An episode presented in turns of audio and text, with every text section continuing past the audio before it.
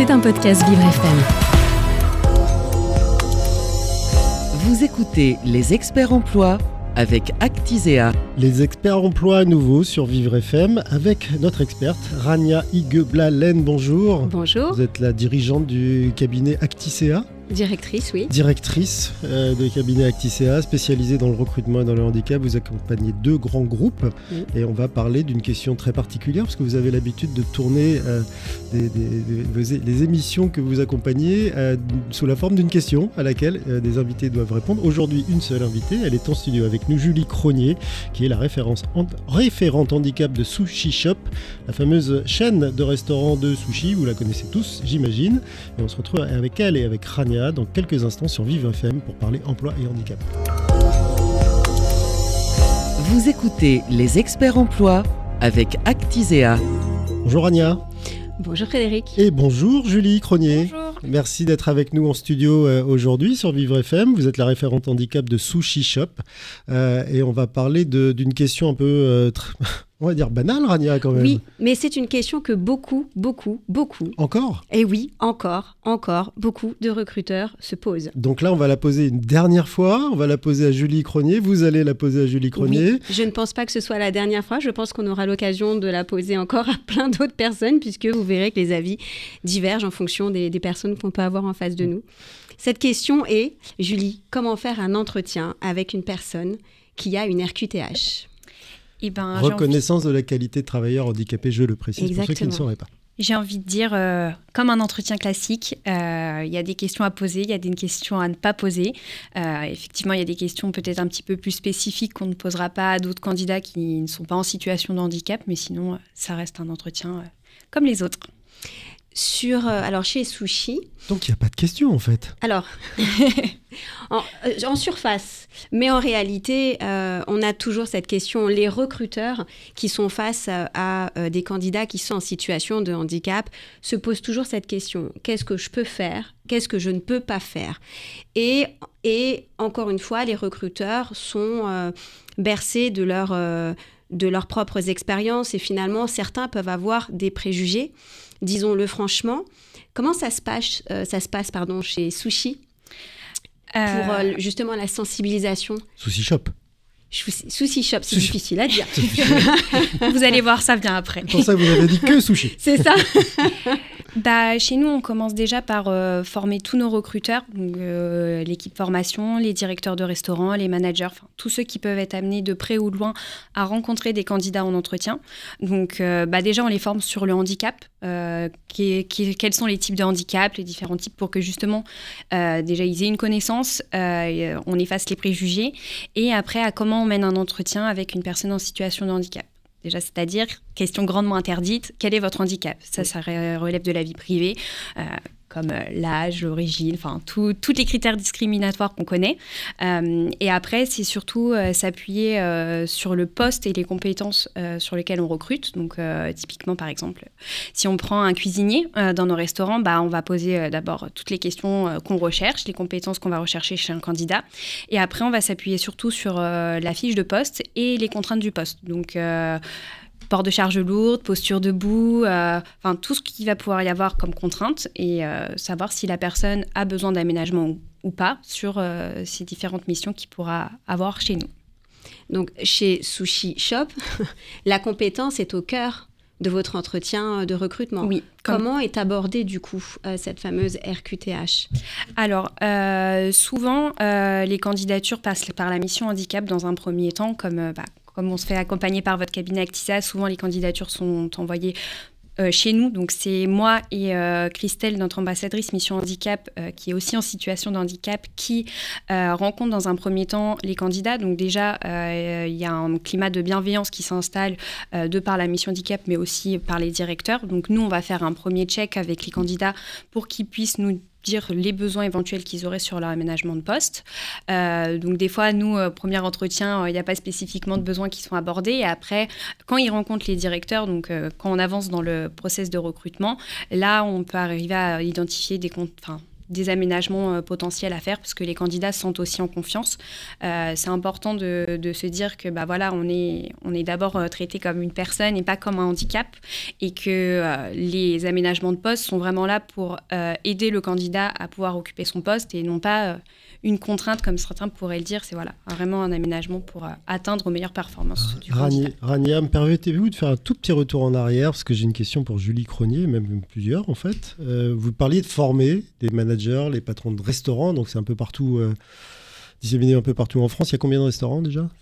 Il y en a une soixantaine. Une soixantaine. Et une quarantaine de corners, donc des points de vente qui se trouvent dans les hypermarchés donc une centaine de, points disséminés un peu partout en France. comment vous les formez et pendant combien de temps? Parce que vous avez dit que vous les formiez à justement les différents types de handicap et, les entretiens. Mais ça prend quelle forme quand il y a des gens qui sont partout en France et des gens surtout qui n'ont pas forcément le temps? Parce que c'est quand même, ça reste des restaurateurs. Euh, les métiers de restauration sont mhm. consommateurs de temps euh, et on fait pas ça n'importe quand, n'importe comment et pas sur une durée illimitée. Tout à fait. Donc euh, avant la période Covid, c'était une formation qui avait lieu en présentiel à notre siège. Donc grâce, on va dire au Covid, on a appris à faire des choses en distanciel. Donc maintenant c'est une formation qui a lieu en distanciel pour tous nos directeurs et nos managers. C'est une formation qui dure euh, deux heures dans un premier temps où on aborde toute la partie légale, donc l'obligation d'emploi, euh, parce que bah, tous nos directeurs ne sont pas spécifiquement au courant qu'on est obligé d'avoir 6% euh, de personnes en situation de handicap dans nos effectifs. Donc on aborde toute cette partie-là. On aborde toute la partie, comme je disais, différents types de handicap pour aussi les sensibiliser et qu'ils sachent qu'il y a des handicaps invisibles, invisibles, cognitifs, psychiques, enfin tous les types de handicaps qu'on peut connaître. Et après, du coup, on aborde cette partie-là euh, sur euh, comment mener un entretien avec une personne en situation de handicap, comment euh, être aussi à l'aise, parce qu'on parle souvent du candidat, mais quand on n'est pas très à l'aise avec le, handicap, c'est aussi savoir comment on oriente l'entretien vers ces questions-là, parce que c'est pas pas toujours évident comme on le sait, la plupart des handicaps sont invisibles. Donc, si si c'est pas marqué sur le CV que la personne a un, handicap ou a une RQTH, voilà, on va pas, on va pas poser la question de est-ce que vous avez besoin d'aménagement de poste bah, Surtout, pardon de vous interrompre, mais surtout dans les métiers de la restauration, où souvent, en fait, le type passe avec un CV, et bah, tu fais un essai et puis on verra plus tard. quoi. Alors chez nous, ça se passe pas trop comme ça, mais effectivement, en général, surtout maintenant, on a la problématique du recrutement euh, qui, on le sait, euh, côté restauration, c'est très compliqué. Mais euh, pour revenir du coup sur la formation, effectivement, c'est une formation à distanciel dans un premier temps, et après, on a des formations sur le management qui viennent en plus en appui, voilà, sur comment manager, sur le management inclusif, la diversité et pas que le handicap. et ce sont des formations qui sont obligatoires? Oui, oui, oui, chez nous, ça fait partie du parcours euh, de formation obligatoire. effectivement, euh, on connaît les contraintes de la restauration, donc effectivement, des fois, il y a, des... l'urgence du restaurant qui, passe en priorité. Mais euh, nous, notre priorité, c'est de former nos directeurs et nos managers. Donc, effectivement, s'ils n'ont pas pu être présents à une première formation, parce que, bah, voilà, il y a l'urgence du restaurant qui, passe avant tout, bien sûr, on les reprogramme sur une autre formation et tous nos directeurs et managers doivent être formés. On, sait que les métiers de la restauration sont des métiers en tension. Est-ce que euh, Sushi Shop est ouvert à euh, recruter des candidats qui ne soient pas forcément issus de ces métiers et euh, plus précisément des, candidats en situation de handicap? Tout à fait. Euh, nous, euh, ce qu'on recherche, c'est des compétences, mais toute compétence euh, est transposable. Hein. C'est pas parce qu'une personne n'a jamais travaillé dans le milieu de la restauration qu'il n'est pas capable de, travailler chez nous. Hein. Un poste de manager, voilà, ça reste un poste de manager. S'il y a eu de la relation client, c'est des gens qu'on peut parfaitement intégrer dans nos équipes. Donc, tout à fait. Et on a même créé pour les personnes en situation de handicap l'année dernière un programme de formation qui s'appelle Cooking by Force, dans lequel on a intégré des personnes en situation de handicap. Via des CDD tremplin pour les former à nos postes de cuisiniers en particulier. Euh, ils sont restés en CDD tremplin euh, chez nous pendant presque un an. Et à l'issue du coup de, ces CDD tremplin, ils ont été embauchés chez nous. Donc effectivement, on est, on est tout à fait ouvert. On recherche des compétences, des savoir-être et surtout de la motivation. Donc oui, on, on, recrute des personnes aussi issues, enfin qui ne sont pas issues plutôt de la restauration. C'est vrai, ce qu'il faut savoir pour le coup, c'est que euh, on remarque quand même que les candidats qui sont en situation de handicap ont parfois des profils atypiques. Donc ça peut être par exemple des, des parcours euh, pas, pas linéaires, 15, euh, ah, références sur le CV euh, qui durent un mois, deux mois. Ça peut être quelqu'un qui a travaillé pendant 20 ans en comptabilité, qui a eu un accident de la vie et qui doit se réorienter. Mais quand on se réoriente, ben on essaye plusieurs métiers et on ne tourne pas toujours sur celui qui nous convient. Donc on peut avoir des recruteurs qui sont face à des candidats qui ont enchaîné plusieurs métiers, qui n'ont pas de rapport les uns avec les autres. Mais le conseil que je peux donner à un recruteur, c'est ne jugez pas euh, le, CV immédiatement par rapport aux différentes. C'est pas quelqu'un qui n'est pas stable, c'est juste peut-être quelqu'un qui se cherche et qui essaye de trouver son, sa voie professionnelle. De la même manière, souvent on constate qu'il y a des périodes d'inactivité, de grosses ou moins grosses périodes, mais si elles sont moins grosses, elles peuvent être répétitives, d'inactivité. Et encore une fois, il ne faut pas juger, il ne faut pas écarter ces candidatures parce que ça peut correspondre à des périodes de soins ou d'hospitalisation qui sont pour le coup pas subies. Donc c'est vrai que euh, quand on est recruteur et qu'on décide de recruter un candidat en situation de handicap, il faut vraiment ouvrir ses chakras. Et il faut donner la chance. C'est pas évident quand on est recruteur. Je sais pas comment ça se passe chez, vous, euh, Julie, chez Sushi Shop. Euh, mais il y a quand même une, tension, il y a un rythme, il faut aller vite et tout. On évite un peu les écueils et les problèmes. On voit un truc qui correspond pas aux normes qu'on attend on n'a pas tendance à être aussi ouverte que vous ne l'êtes. Là, vous, Rania, peut-être qu'en cabinet, comme Acticea, vous avez plus le temps C'est pour ça qu'on est là. Oui, oui, c'est pour ça. On a euh, des entreprises. Alors, je, connais bien le fonctionnement de Sushi Shop. Donc, euh, Sushi Shop ne nous a pas attendu. Mais c'est vrai qu'on euh, fait gagner beaucoup de temps. nous, on a ce travail d'identification, puisqu'encore une fois, et j'aime le dire, si vous êtes en situation de handicap, vous avez une RQTH, euh, et que vous êtes à l'aise avec le sujet, notez-le sur votre CV. Et encore une fois, c'est chacun fait comme, il l'entend.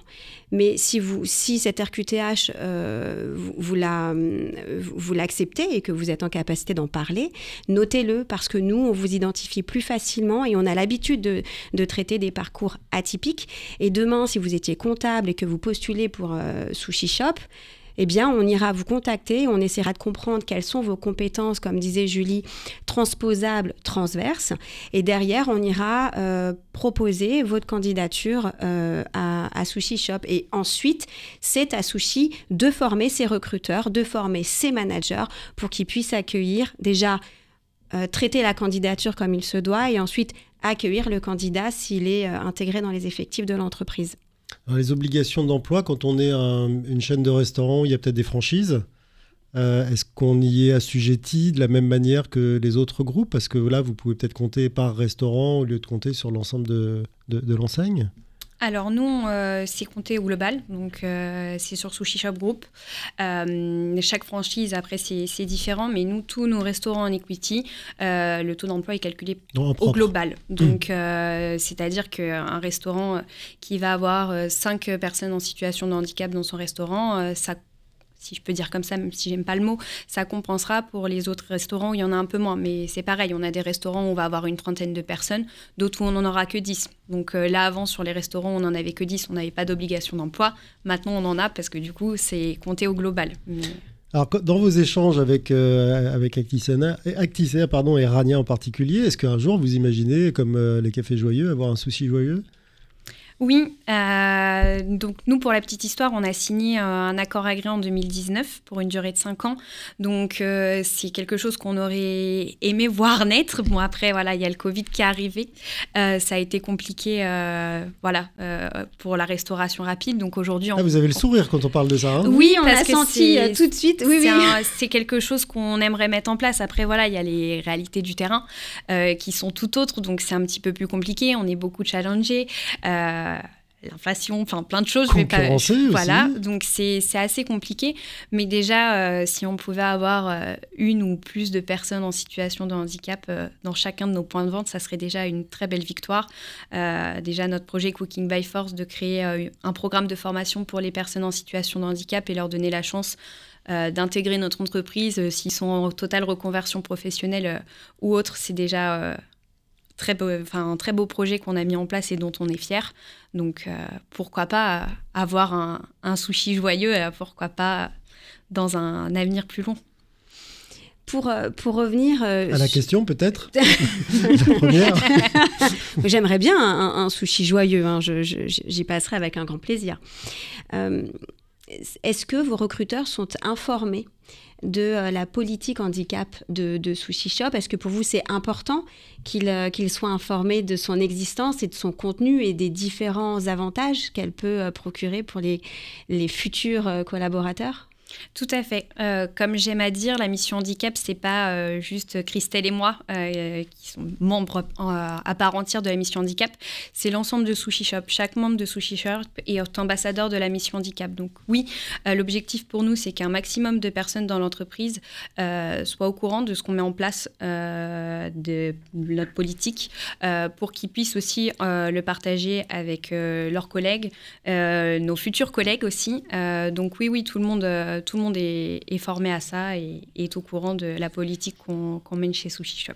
Et quel type de politique on a chez Sushi Shop du coup? Quels sont les différents avantages? Politique de euh, gauche Alors, euh, nous, l'objectif, euh, c'est d'accompagner euh, tous nos collaborateurs face au handicap et face aux problématiques de santé. Donc, comme j'ai l'habitude de dire aux collaborateurs, ne faut pas attendre que la situation devienne critique pour, pour venir nous en parler. Aujourd'hui, oui, effectivement, on a des personnes dans notre entreprise qui sont réticentes à communiquer leur RQTH parce que potentiellement, ça va les bloquer dans leur évolution de carrière, ce qui n'est pas du tout vrai, mais c'est souvent ce que les gens pensent, ou ça leur sert rien parce qu'ils n'ont pas besoin d'aménagement de poste. moi, ce que je leur dis, c'est que oui, effectivement, aujourd'hui, tout va bien et on espère que ça continue dans le bon sens. Mais malheureusement, les problématiques de santé, c'est pas toujours comme ça. Donc nous, euh, on sait bien qu'on soit au courant pour pouvoir anticiper, qu'on puisse faire du maintien dans l'emploi, euh, qu'on puisse les accompagner. Euh, dans les demandes de RQTH pour ceux qui n'ont pas de RQTH. Donc la politique, c'est venez nous en parler. On est là pour vous accompagner, on est là pour vous aider. On n'est pas là pour vous discriminer ou pour vous montrer euh, la porte parce que ça va pas. Non, voilà, on est là pour, euh, pour les accompagner. Euh, donc nous, la politique, c'est voilà, on est là à l'instant T quand vous en avez besoin. On cherche le, plus de solutions possibles. on met en place des parcours de formation personnalisés aussi pour les personnes en situation de handicap en fonction de leurs besoins. on a des, des journées d'absence en plus qui sont octroyées pour les rendez-vous médicaux, pour les rendez-vous euh, à la MDPH, pour faire les renouvellements. Euh, bah, typiquement des RQTH ou autres. Donc, euh, c'est plein de petites choses qu'on met en place pour eux, pour faciliter leur quotidien et, les accompagner le mieux possible. Et quelles actions de sensibilisation peut-être vous mettez en place auprès de vos salariés qui, eux, ne sont pas identifiés RQTH, peut-être pour les amener justement à parler de leurs problématiques alors, euh, nous, on fait pas mal de communication, donc que ça soit euh, écrite, euh, on fait des vidéos aussi de témoignages, bah, comme Christelle, notre ambassadrice, qui est elle-même en situation de handicap et qui a bénéficié d'un maintien dans l'emploi.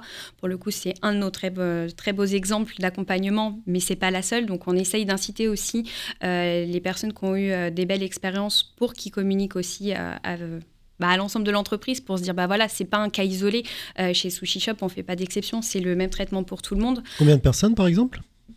En... on parlait de pas de cas isolés mais ça du coup c'est quoi? 2, 3, 10 en situation de handicap ou qu'on a accompagné? Non qui sont déclarés en cours de route euh, qui sont déclarés au cours de route. Bah, par exemple, sur l'année 2022, on a eu euh, une dizaine de personnes qui se sont identifiées et on a accompagné euh, cinq personnes pour leur déclaration, pour les accompagner dans les démarches administratives, parce que c'est pareil, il y a des personnes qui ne sont pas au courant qu'ils ont le droit au RQTH. Par exemple, nous, on a fait une, une sensibilisation autour des troubles 10 et on a des collaborateurs qui sont venus nous voir en disant bah, je suis dyslexique, j'étais pas au courant que je pouvais avoir une RQTH Qu'est-ce qu'on fait maintenant du coup? Nous, on est là pour, euh, pour les accompagner. Donc, euh, c'est beaucoup de, sensibilisation, de communication. Euh, on Mais pour être dyslexique, enfin, officiellement, et le déclarer à son employeur, il faut quand même être, avoir été diagnostiqué officiellement. Donc, on sait quand même, j'imagine qu'il y a un médecin en, en cours de route. la, question s'adresse à, toutes les deux. Hein. Mmh. Il y a bien un médecin en cours de route qui a identifié ça et qui n'a pas fait son job au point de dire à la personne, mais tu sais que ça peut t'empêcher soit de trouver un boulot, soit d'exercer un boulot? Oui. Donc, légitime, euh, légitimement, euh, ça peut on a, on a, des, euh, on a des, des, candidats qui sont au courant de leur, de leur maladie, de leur handicap, de leurs problèmes de santé, mais qui ne savent pas que cette maladie ou que ce handicap est éligible à une RQTH. Et tous les médecins ne sont pas forcément sensibilisés sur le l'avantage et le bien fondé d'une RQTH. À titre personnel, euh, j'ai un de mes très proches qui a une RQTH. Je l'ai accompagné dans sa démarche, mais à aucun moment son médecin spécialiste ne lui a conseillé de faire une RQTH alors que euh, le besoin euh, d'aménagement de, poste était présent. Donc, il faut aussi soit que le salarié se prenne par la main, se renseigne, mais quand on ne sait pas, on ne sait pas. Et c'est aussi l'importance de la communication et de, enfin, de la présence et de la communication des missions handicap et des référents handicap pour les entreprises de plus de 250 salariés qui sont là justement pour informer les salariés. Un diabète, c'est une RQTH. Du daltonisme, ça peut être une RQTH, de l'asthme, une dépression aussi. À partir du moment où ça altère votre travail, vous pouvez demander à avoir une RQTH. Alors on peut demander, mais ça peut aussi poser problème sur les évolutions. Vous avez tenté là de nous expliquer, et vous l'avez bien fait d'ailleurs de, rassurer. Vous êtes vraiment dans de la dentelle, hein, visiblement chez euh, chez euh, Sushisha. Vous pensez quelque part à tout, y compris ces jours, la donnée offerte euh, supplémentaire. C'est pas toutes les boîtes, même des boîtes très bienveillantes, très très orientées sur le, le, recrutement handicap. Et j'en ai une en tête en particulier avec un exemple précis. Je ne la citerai pas parce qu'en plus c'est un ami qui est à la tête, mais qui justement a occulter ce genre de choses. Jusqu'où on peut descendre dans ce niveau de détail quand on s'appelle Sushi Shop vous le dites beaucoup mieux que moi maintenant, Ria. Euh, Julie et, qu'on s'appelle? Julie Cronier et que finalement on a le regard euh, partout là.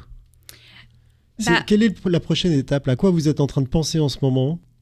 Bah, toujours d'accompagner au mieux et de répondre aux besoins euh, des personnes en situation de handicap, mais aussi de nos directeurs, nos managers. Parce que l'idée, c'est de pouvoir tous les accompagner et euh, de trouver des solutions à chaque cas. Parce que finalement, euh, chaque handicap est vécu différemment, chaque personne a son parcours euh, personnel, donc c'est vraiment de, s'adapter à chacun. Est-ce que d'un exemple personnel, vous pouvez faire une généralité? Non, mais par exemple... dans le bon sens du terme Oui, hein, oui. Non, mais on, on, peut faire des généralités dans le sens où on a des personnes qui sont rentrées chez nous en situation de handicap, euh, qui par exemple ont été recrutés au poste d'équipier polyvalent et qui sont maintenant managers de restaurants. Donc, euh, c'est pas parce qu'on est en situation de handicap qu'on ne peut pas évoluer chez nous. C'est pas parce qu'on est en, situation de handicap qu'on évoluera chez nous. C'est selon les compétences, selon les motivations et euh, selon les opportunités qui se présentent aussi. Donc, quelqu'un qui rentre chez nous euh, à un poste, c'est pas pour autant qu'il restera 10 ans à ce poste-là. S'il a envie d'évoluer et qu'il a les compétences pour évoluer, bien sûr que c'est avec grand plaisir qu'on l'accompagnera vers une évolution en interne. Et euh, ce n'est pas des cas isolés chez nous. On a beaucoup de, très beaux exemples de parcours d'évolution en interne. Tout à l'heure, je reviens un petit peu en arrière, vous disiez que vous accompagnez vos salariés vers la reconnaissance de la qualité de travailleur handicapé. Donc c'est une démarche qui est euh, normalement personnelle. Vous les aidez on est d'accord que euh, cet accompagnement et cette RQTH restent confidentiels. Tout à fait. Tout à fait. On a euh, même des, collaborateurs qui viennent vers nous dont les managers ne sont même pas au courant de leur démarche. Donc, euh, les, managers et les équipes sont au courant euh, de la situation de handicap du collaborateur avec l'accord du collaborateur en question. Si cette personne-là veut que ça reste 100% confidentiel, ça restera 100% confidentiel au niveau de la mission handicap. Donc, il n'y a, a, aucun sujet là-dessus. après, nous, on les accompagne.